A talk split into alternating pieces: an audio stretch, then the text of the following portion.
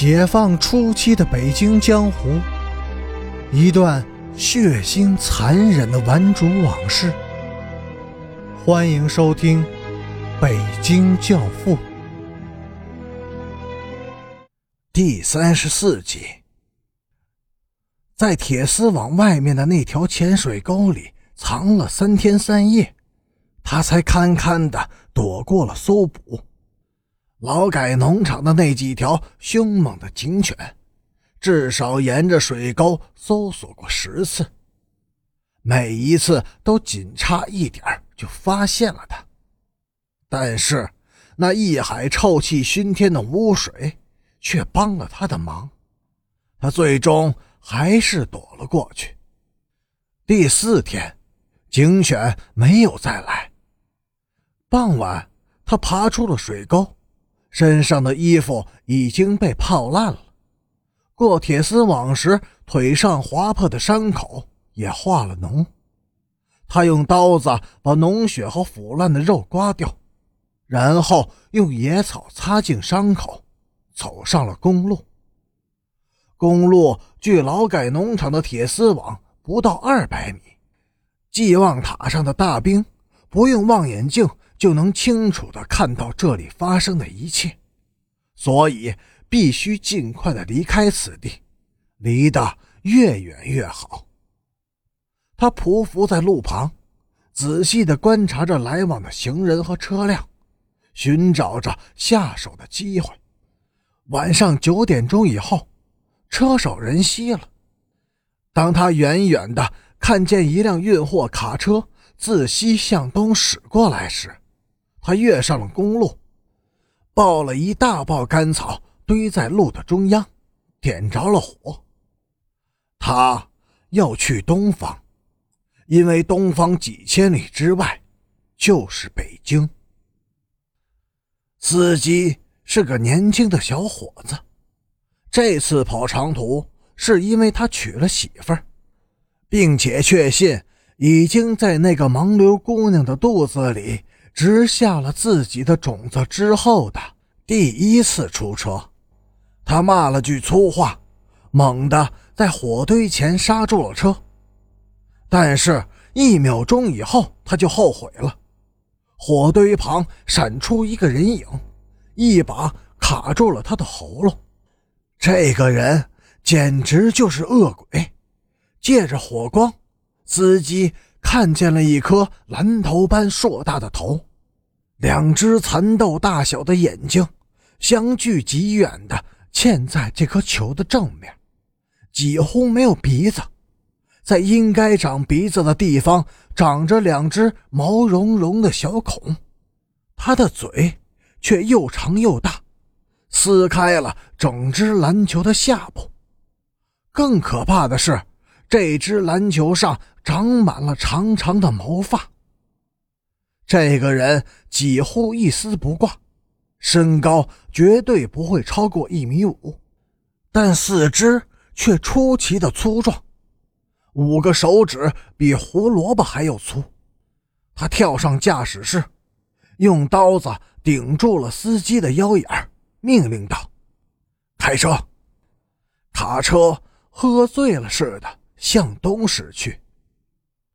第二天中午，汽油烧完了，他命令司机把车开下公路，在戈壁滩上的一座沙丘后停了下来。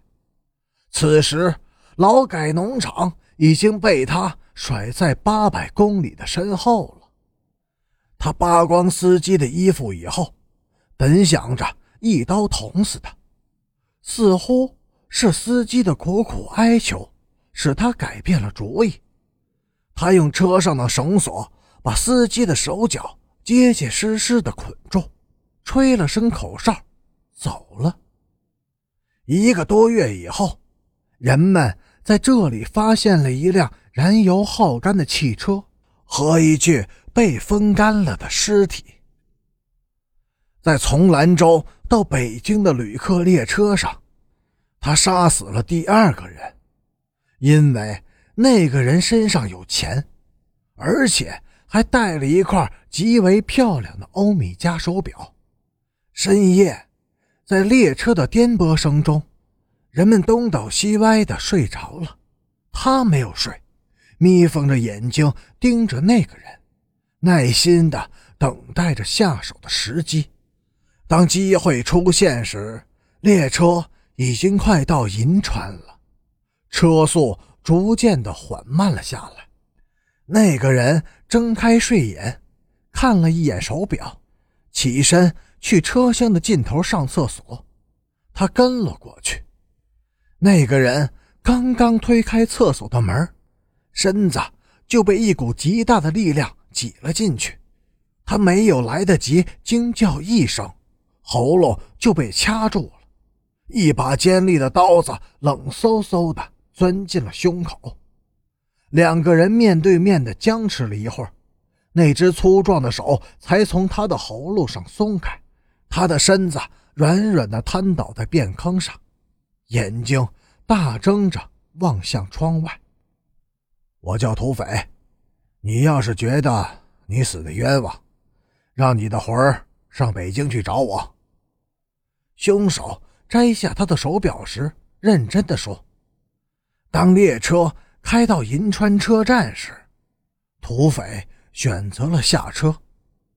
三天以后，他终于到了北京。此时的北京正是华灯初上的时刻。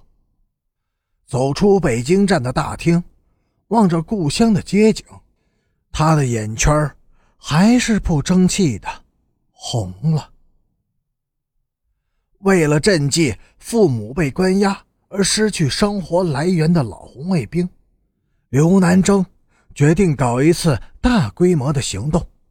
行动被命名为“正义的使者”。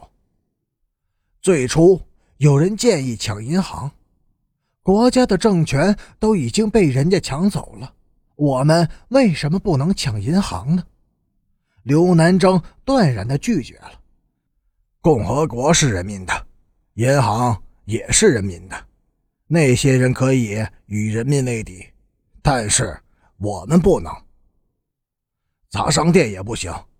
经过调查，发现商店里面并没有现金，不能解燃眉之急。最后，陈北江替刘南征下了决心：我们应该砸抢外地造反组织的驻京联络站，他们有钱。而且，从本质上说，所有的造反派都不是什么好东西。正义的使者就应该给他们一惩戒。哪个联络站最有钱？中央文革小组最支持谁，谁就最有钱。午夜，全国纠叛徒联络站的北京办事处仍是一片的繁忙，工作人员们。都在极其严肃认真的工作着。刚才他们着实的兴奋了一阵，因为从国民党的旧报纸上又发现了一批叛徒的名单，而这些叛徒现在已经深深的钻进了党内，终于为共和国清除了一批可怕的定时炸弹，因此他们也为自己的使命感到神圣。和骄傲。感谢您的收听，下集更精彩。